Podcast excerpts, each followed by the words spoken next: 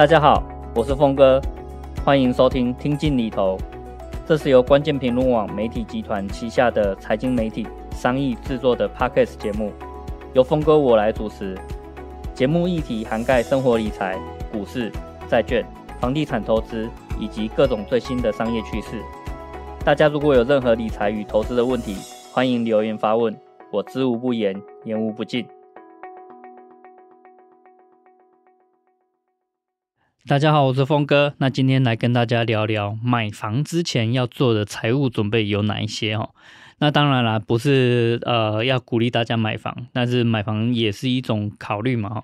那要不要买房？要买房还是租房这件事情啊？我觉得其实都可以哦，就是不一定要买房，你也可以就是一辈子租房子。我觉得这也没什么问题。那重点在于说啊，不管是买房或租房，都是在解决你的居住问题。好，所以只要你能租到能够解决你居住问题的这个房子啊，那也很好。那你如果觉得呃想要买房，我会比较安心一点，那也不错哦。不过 就是有时候安心是很难说的啦。例如说，你觉得自己的房子不会被房东赶走，感觉好像很安心。可是呢，我也听过很多例子是买了房，可是这个你你能控制到你的房子嘛？但是你控控制不了你的邻居嘛？如果不小心遇到一个比较呃有问题，或是比较难以解决的这个邻居的这些问题啊，那你反而会觉得说哦，买了房哦，就是变得很不安心，因为是在。邻居在找你的麻烦哦，所以总之呢，我不觉得买房就一定是比较安心的哦，因为还有很多各式各样的这个情况。那就我来讲哦，就是啊，买房或是租房，其实都是一个可以考虑的选项。有的人会觉得哦，这个买房啊，就是呃，缴了这个钱，然后就房子就是自己的。可是如果是租房子的话，那钱缴了就是房东赚走，好像还在帮房东缴这个房贷哦，那就很很划不来。你租房租了二十年，然后房子。就就就还是别人的嘛，你好像什么都没有留下来。不过呢，我觉得其实不能这样想啊，原因是这个样子的：你如果买房是去借房贷。那你房贷所缴的，其实有很大一部分是缴给银行的利息，那个部分其实跟房租是一样的哦，就是缴了也不会回来的。好，所以不要觉得说买房就是你所缴的钱都是自己的，没有，你有很大一部分的钱是缴给银行当这个借钱的利息的哦。所以买房租房，我觉得他们其实是很接近的哦，不要以为说买房就是比较好。然后，但是我觉得买房的确有一个非常大的优势，就是你应该可以身边随随便便找到很多例子哦，你的这个亲戚啊，你的朋友啊，你的同学啊，你应该都可以找到人去问说，诶，你买房是不是可以二十年缴完房贷？我相信能够做得到这件事情的人非常非常多哦。可是呢，哦，如果我们不买房，我们租房，然后我们把剩下额外多的钱拿去定期定额投资，说实在的，哈，你如果是定期定额投资的话，那个长期的预期报酬率是比买房还要更高的。可是为什么？哦，就是你会听过很多人可以二十年缴完房贷，可是你可能从来没有听过，或是很难找到一个例子。跟你说哦，我就是定期定额投资二十年，几乎你没有听过有人能够做到这件事情。好，所以买房它有一个先决的这个优势啊，就是它是一很好的强迫储蓄的工具，你可以持续不断二十年定期定额的把自己薪水的一部分。投资或是这个储蓄到这一间房子里面，这是很很多人在人性上面是可以做得到的。可是哈，例如说我跟你讲哦，你要定期定额台湾五十，那你可能这件事情很难连续坚持二十年哈，因为真的说实在，你你就是身边的人问一圈，你可能从来没有找到这样的例子，就是可以定期定额投资二十年的，所以你如果想要透过买房来强迫储蓄来累积资产，的确可能比定期定额投资台湾五十还要是更好的一个选项，因为就人性上，我们比较能够可以撑得下去。其实买房啊，你每个月要去缴房贷，不管是三万五万之类的这个房贷啊，它就很像养一个小孩子哦，因为养一个小孩子，你也是每个月要定期定额的去做一些支出嘛，包括说这个呃小时候会有奶粉、尿布啊，然后长大一点呢，这个食衣住行啊，然后很多这个呃幼稚园的费用啊，小学的这个学费啊，补习费用啊，然后这个学才艺的这些费用，每个月加起来。可能也是三到五万元，好，所以很多人这个收入不够多的时候，他就得去抉择哦，那我只有这些钱，我到底要把这些钱拿来买房子，还是拿来这个养儿育女？哦，可就可能这个资源不足的这个情况下，只能选择其中一个嘛，哈。那所以呃，就是资源分配这个也是你你要考量的一件事情。不过哈，就是我就我所讲的这个。大部分的人啊，当他决定买房的时候啊，通常可以把这个房贷连续缴二十年，即便他中间有经历过这个失业啊或身体不舒服啊，好，好像大部分的人都还是可以坚持下去。这个我觉得真的是很不容易的一件事情。然后买房可以帮你做到这一件事，就是二十年连续每个月缴三五万元，然后就拿到一间。真的属于自己的房子，这个强迫储蓄的功能啊，其实是其他的工具几乎都比不上的哈。那在买房的这个时候啊，其实你要先区分清楚一件事情，就是你到底买来的是自住的，还是买来是投资的。我觉得很多人都会把这两个混淆在一起，而且会觉得说好像都可以哦，就是先买来自住。然后，如果他房价涨了，或是自己有一天想要换房子，那就可以卖掉。那这个低买高卖的时候，又可以顺便赚到钱，那它又变成是一个投资。不过说实在的，哦，就是买房自住跟买房投资啊，他选的这个标的其实会有很大的差异。如果你买房子啊是为了要自住的话，那说实在的，你买了这间房子。一定是要符合自己的生活形态，而且自己要很喜欢。会不会涨价呢？我觉得就不见得是那么重要了。你也许可能会去想说，哦，我要买一间自住的房子，那我期待它将来也可以涨价，所以你可能就买在一个比较新兴的这个从化区。可是你一去住的时候，你就会发现很不方便，因为它是从化区，它还有很多生活机能根本还没有建立起来。当然你可以慢慢等啊，越越来越好嘛。可是，一开始你进去住，你就会觉得什么都很不方便，交通啊，甚至还没有学校啊，或是附近的这个餐饮的服务也都还没有建立起来啊，所以你住起来就会觉得很不舒服或者很不方便。哦，所以我会认为啊，就是你不要什么都要，然后可能其中一个就会有很明显的这个缺点。自住的房子就还是要住在自己很喜欢，然后很符合自己生活形态的这个地方哦，这个才是重点，而不是去看到，哎，顺便它可不可以再涨价，然后也可以多赚到一点钱。不过啊，如果你买房子是为了要投资，那呃，我觉得这个也很明显哦。你如果是在投资的话，你喜不喜欢那间房子？其实不太重要，你可能会想说，哦，我买房子当然还是要买一下自己喜欢的啊，不，就当然就是刚好你喜欢，其实也很好。可是你真的在投资上面啊，你要看的其实反而是，那它的投资报酬率高不高？好，这个才是投资真正应该关键的这个选择嘛。你不要说，哦，我看到一间房子，我好喜欢它哦，可是它的这个，例如说它租金报酬率算一算，只有一点五趴。那你还要去把它这个物件当成一个投资吗？好，你可能把钱拿去定存都还比较划算嘛，对不对？好，所以投资啊，如果你买房子是为了投资，你就要很严格去要求，我买的这个物件哦，它的投资报酬率一定要高到我觉得可以把钱放在这里，然后让它增值。至于说哈，投资报酬率，你要用租金来算还是价差来算呢、啊？那其实根据你的这个物件的这个地点，其实也会很不一样。有的这个物件呢、啊，它可能啊比较重要的是，它其实会持续提供给你租金的收益，而且这个租金收益可能有到五六趴以上哈。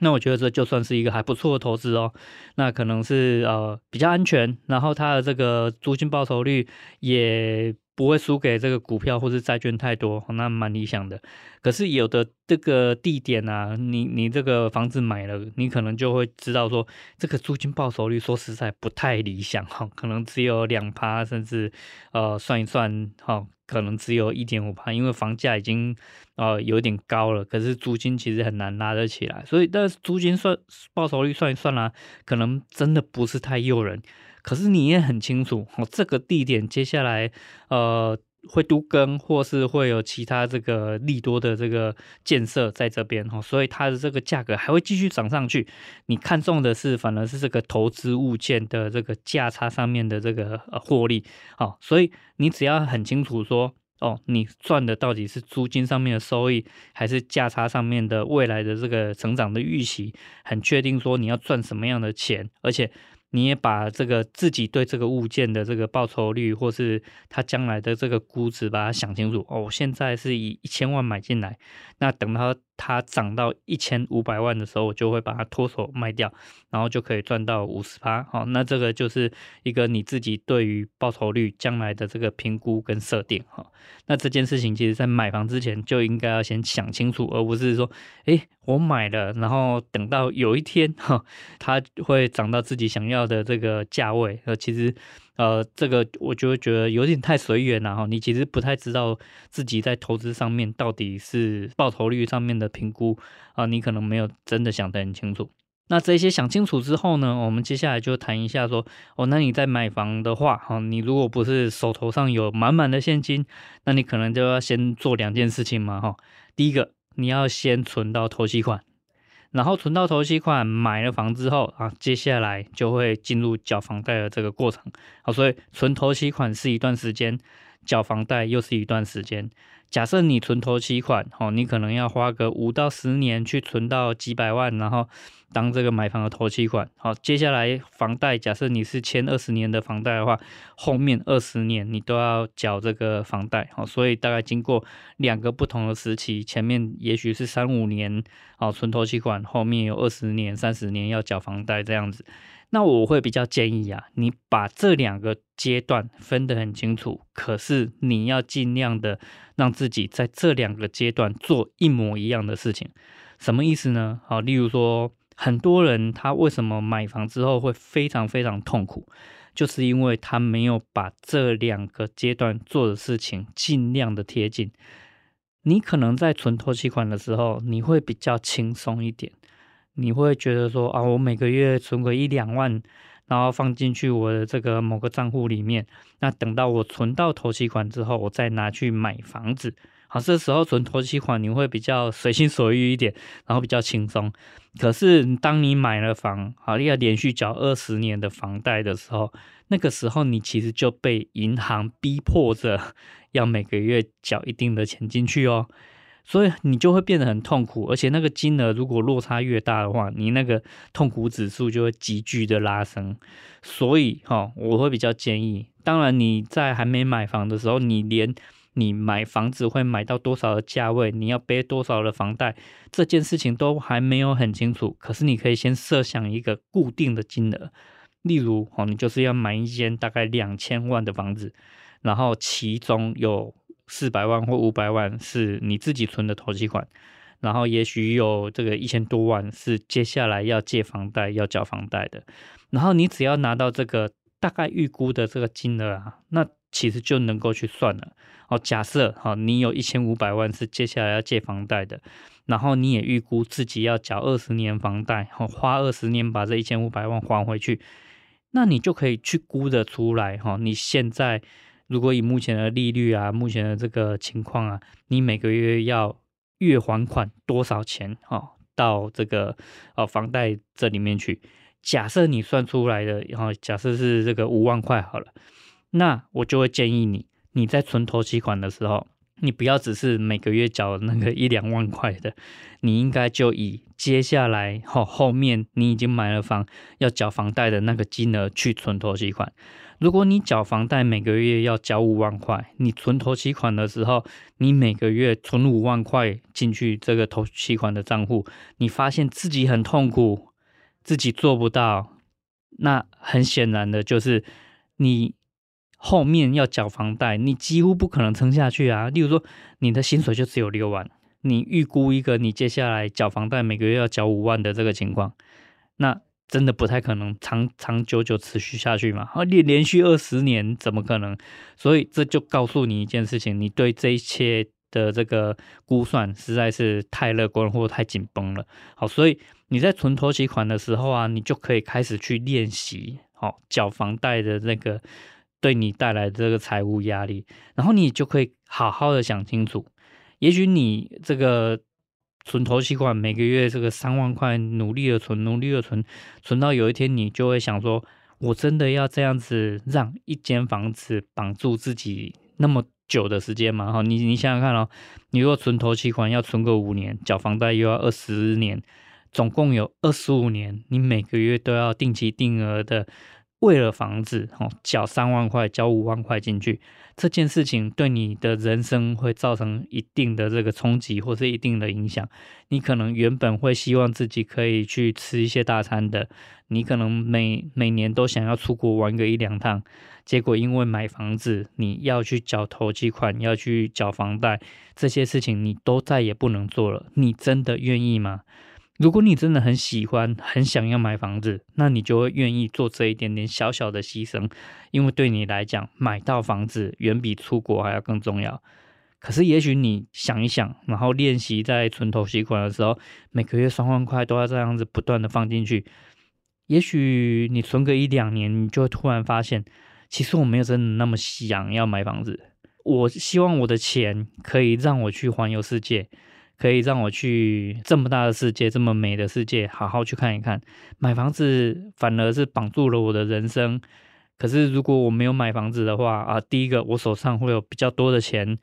第二个我甚至可以去过所谓的数位游牧的生活。啊，如果你的工作刚好可以 work from home 的话，那你可以说，诶，我即便是在台湾的公司上班。可是，也许我可以在意大利工作，但是就是领台湾的薪水嘛，因为反正就是你不用这个上去公司打卡，你在越南、在泰国、在意大利都可以做你的工作的话，这样子反而是比你去呃买房子还要更贴近你真正想要的这个人生啊。好，所以透过存头期款那一段时间，你要先去练习缴房贷的压力。要确定说，啊，我真的可以每个月这样三万块、五万块，把钱放到房子里面去，而且我也心甘情愿。也许你缴一缴，你就会发现，我真的没有那么想要被房子绑住自己的一辈子。哦，那所以练习缴房贷这件事情，是我觉得在买房之前，你就应该要先有的准备。在这个买房子的过程中啊，其实有很多的这个贷款的选项。哦，那我会先跟你讲两个重点，第一个是。呃，目前的贷款呢、你几乎都可以选择宽限期，也就是说，你可以选择，例如说有有两年的宽限期好了，那就表示说前两年你几乎不用还这个房贷的本金，你只要还房贷的这个利息就好了。可是我会说啊，哈，这个宽限期这个东西啊，它是一个选项，你的这个财务能力啊，应该要处于一个。即便没有宽限期，你也一样买得起这间房子的状态。好，那在这样的一个情况下，你可以选择我要不要使用宽限期，而不是说我其实很紧绷，那个财务并没有那么理想，可是我为了要买这间房子，我不得不动用宽限期。那这个其实就有点糟糕了。好，就是你必须要让自己用宽限期。多两年的时间出来存到一点点钱，那我就会说，其实你目前的这个财务情况是根本没有能力去买得起这间房子的。你之所以有办法买房子，是因为有宽限期的存在，你才买得起。那这个就会有很多危险，例如说，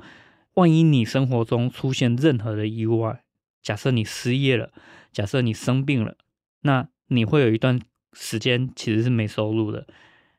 就算有宽限期，可是你的财务就原原本就已经处于非常非常紧绷的这个状态了，而且你打算用宽限期来多存到一点钱，将来缴房贷才会比较呃有余裕，甚至你会希望透过宽限期这两年能不能拼到让自己从月薪五万升职到这个月薪七万的这个工作，可是你可能刚好失业了，刚好身体不舒服了，你不但没有加薪，好，反而这个收入还不见了。你其实是完全没有办法达成自己想要在宽限期获得更充裕、更宽裕的这个财务资源的预期嘛？好，所以我会说，你应该要先设定自己没有宽限期也一样买得起这个房子，然后好，假设有宽限期的话，的确可以让你的财务压力小一点。那你可以选择要用或不要用，那这个才是我会认为是比较理想的一种做法，就是。你要先设定好，我假设没有宽限期，我一样好，财务上面还是可以支撑得起这一间房子，那才是算是 OK 的一种状态。同样的哦，现在这个房贷啊，哈，就是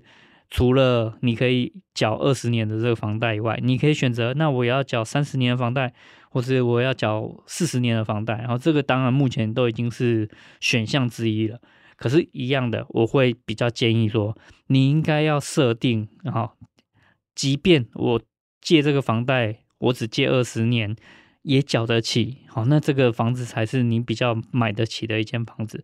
当然，你一定会知道差非常多哦。同样一间房子，假设二十年，哦，就是你缴房贷要缴二十年，你可能每个月的月缴金额是高达三万块。可是你只要把它拉长到三十年啊，那个月缴金额可能就会降低到两万块以下啊，会会降低很多。为什么会降低很多呢？因为你想想看嘛，你原本欠一笔钱，你要分四百八十期来还，或是这个呃三百六十期来还，好，这个这个落差就会很大嘛。所以啊，我才会说，好，就是你要先设定我在二十年内能还得起的。这个金额虽然听起来很大，可是这才是你真正实力或是财力的这个展现。好，那如果你只能被迫选择三十年才买得起这这间房子，那我就会说，你其实，在财务上还没有资格可以去买得起这间房子。虽然你可以选择三十年的房贷或四十年的房贷，让你可以买得起这间房子，可是我会说，哈，你其实是走在一个非常危险的边缘上啊。那你要想的是，如果万一接下来有比较强烈的升息，那你还有任何的足够的钱可以去应付这件事情吗？哦，这个升息如果升个零点五趴的话，你要再算算看，说，诶，那到时候你的这个房贷，你真的每个月是缴得起升息之后的这个这个金额吗？哦，这个其实对你来讲压力会很大。可是你要想哦，如果你房贷签的是二十年。哦，那你还可以比较稍微轻松一点，缴得起这二十年的这个房贷啊。接下来就算有比较强烈的升息，然后你大不了把它延长成三十年的房贷嘛，你这个压力就会瞬间减低了。可是你如果已经这个签三十年的房贷，然后已经压力非常大了。那你几乎没有退路，好，所以我会说留一条退路给自己。你尽量就是你可以选择，可是你要让自己在资格上可以用没有宽限期的房贷，而且只签二十年的房贷，你也缴得起的，那这个才是一个比较适合你的这个房子哈。那最后要提醒大家，就是在买房之后啊，有两件事情你要考虑进去。第一个就是你的紧急准备金一定要增加啊，增加什么呢？增加你每个月缴的这个房贷的这个金额。紧急准备金要准备多少呢？好，假设你原本每个月这个家庭的这个月生活支出啊四五万块的话，那我们会比较建议啊，就是一般的家庭可能至少要准备半年的生活费。那每个月五万块，半年就是三十万的紧急准备金。假设你现在要买一间新房子了，那这个房子的月缴房贷的这个金额是两万块啊。其实你每个月的这个这个家庭的这个支出啊，就会从原本的五万块变成七万块。所以啊，哈，假设你这个一样紧急准备金是维持半年的生活费，六七四十二，哈，你就要准备四十二万的这个紧急准备金哦。也就是说，从原本的三十万增加到四十二万，你为了买房子，然后让自己紧急准备金上面更有这个宽裕的这个空间，你就要再多放十二万进去。甚至其实我会讲，哈，买房子本来就是一个很沉重的这个财务压力，你准备半年的这个紧急准备金可能是不太够的。所以啊，我甚至会建议你买房子的时候，你可能要把自己的紧急准备金。拉长到一年这么久的这个生活费用，那一年的生活费用就是呃七万块乘以啊十二个月嘛，那就是八十四万。所以你在家里的这个情况就要准备八十四万元的现金，当成紧急准备金，好，随时这个。你可能因为失业啊，或是因为各式各样的因素要动用这个紧急准备金的话，那你家里的这个财务情况才会有足够的安全，大家才会安心啊。所以紧急准备金在买房之后要有明确的增加，这是要第一个提醒你的。第二个提醒的是，你买了房，然后这个签了这个房贷啊，其实你对于家里的这个财务上面的这个责任就会明显增加很多。假设你这个家里的财务啊，原本是完全没有负债的，可是你买了房子哦，有了房贷，你可能瞬间会从没有负债变成哦，身上背了也许五百万，也许一千万的这个负债在在你的身上。那你要想的是，万一哈、哦、这个呃有什么不幸哈、哦，你去世了，你身上扛的这些债务就会变成是家人的负担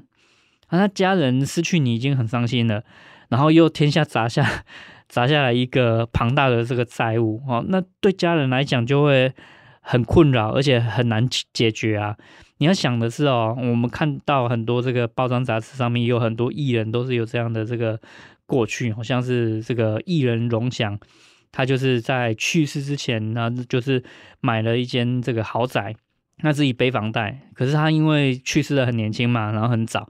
那留下一间房子，可是这个房子啊，因为已经还有房贷嘛，就是还没缴完，所以就变成说他的这个老婆必须要帮他去缴这个房贷。可是他老婆的这个工作收入没有龙翔这么高啊，那怎么办呢？哦，就是其实是那个房贷是缴不起的，那就会面临两个很痛苦的选择。第一个是因为缴不起房贷，所以房子要被迫。把它卖掉，可是又很急嘛，那时候可能很难卖到一个比较好的这个价位。第二个就是这间房子其实是荣祥哦，就可能是他老婆最爱的人留给他的一个礼物哦，或是遗留下来的一个资产。可是因为扛不起这个债务，那不得不把这个他最爱的人留给他的这间房子把它卖掉。那情感上面又是一个很大的这个伤害。所以啊，哈，就是如果你要避免自己陷入这样的这个困境的话，那我就会建议你这个房子如果背了一千万的房贷，你在寿险上面就要增加一千万的这个保障。哦，就假设有一天你真的不知道为什么，不管你是意外啊，或是因为疾病啊去世了，好，那这这个寿险它就会完全的帮你把房贷全部缴清。那这有什么好处？啊，第一个。你的家人完全不会承担任何房贷所造成的这个债务，好，这是很重要的。第二个，因为这个寿险的保障啊，它会帮你把房贷欠的钱全部交完，所以啊，你这间房子就已经完全属于你的家人，它变成你的遗产，然后你的家人可以继承它，你的家人还可以住在一个你所买的这个房子里面。我相信你也会比较安心，然后你的家人还可以住在自己原本熟悉的这个环境。好，所以这些你都应该要好好把它准备好，包括紧急准备金，包括寿险的这个部分。所以买房子啊，它因为是一笔很大的钱，然后它在财务这个运作上面就有很多。点其实是很多细节要好好去仔细斟酌，然后仔细去评去评估的。那今天就先跟大家分享到这里哈，就是买房要做的财务准备有哪些呢？包括说你在存头期款的时候，我建议你不要那个每个月存个一两万呢，你应该要按照你缴房贷的那个月还款金额去存你的头期款。就从存头期款开始练习缴房贷，那个金额如果已经你觉得压力太大，那你就必须要调整自己的这个预期了哈。也许你根本买不起那个房子，因为你现在连存头期款都很有压力了。接下来连续二十年缴房贷，你一定更难撑下去。那接下来就是说啊，你这个在买房子选择房贷方案的时候，我比较建议你要去选择那个。即便没有宽限期，即便只缴二十年，你也买得起的那种物件。你不要说，因为可以选择宽限期，又可以选择三十年房贷，所以我原本买不起的房子，现在买得起了，那我就选择这个方案吧。不，其实你是在让自己铤而走险。万一升息非常严重，或是万一自己的工作收入大幅的这个减少，你其实这个房贷就缴不起了。哦，所以这个风险是你在扛啊，那你自己就要稍微谨慎一点。然后买了房之后呢，紧急准备金要增加，寿险的这个保障要增加，这些都再次再提醒大家。好，那今天我们就跟大家分享到这里喽。大家如果有任何这个财务上面的问题，也欢迎大家留言发问，我知无不言，言无不尽。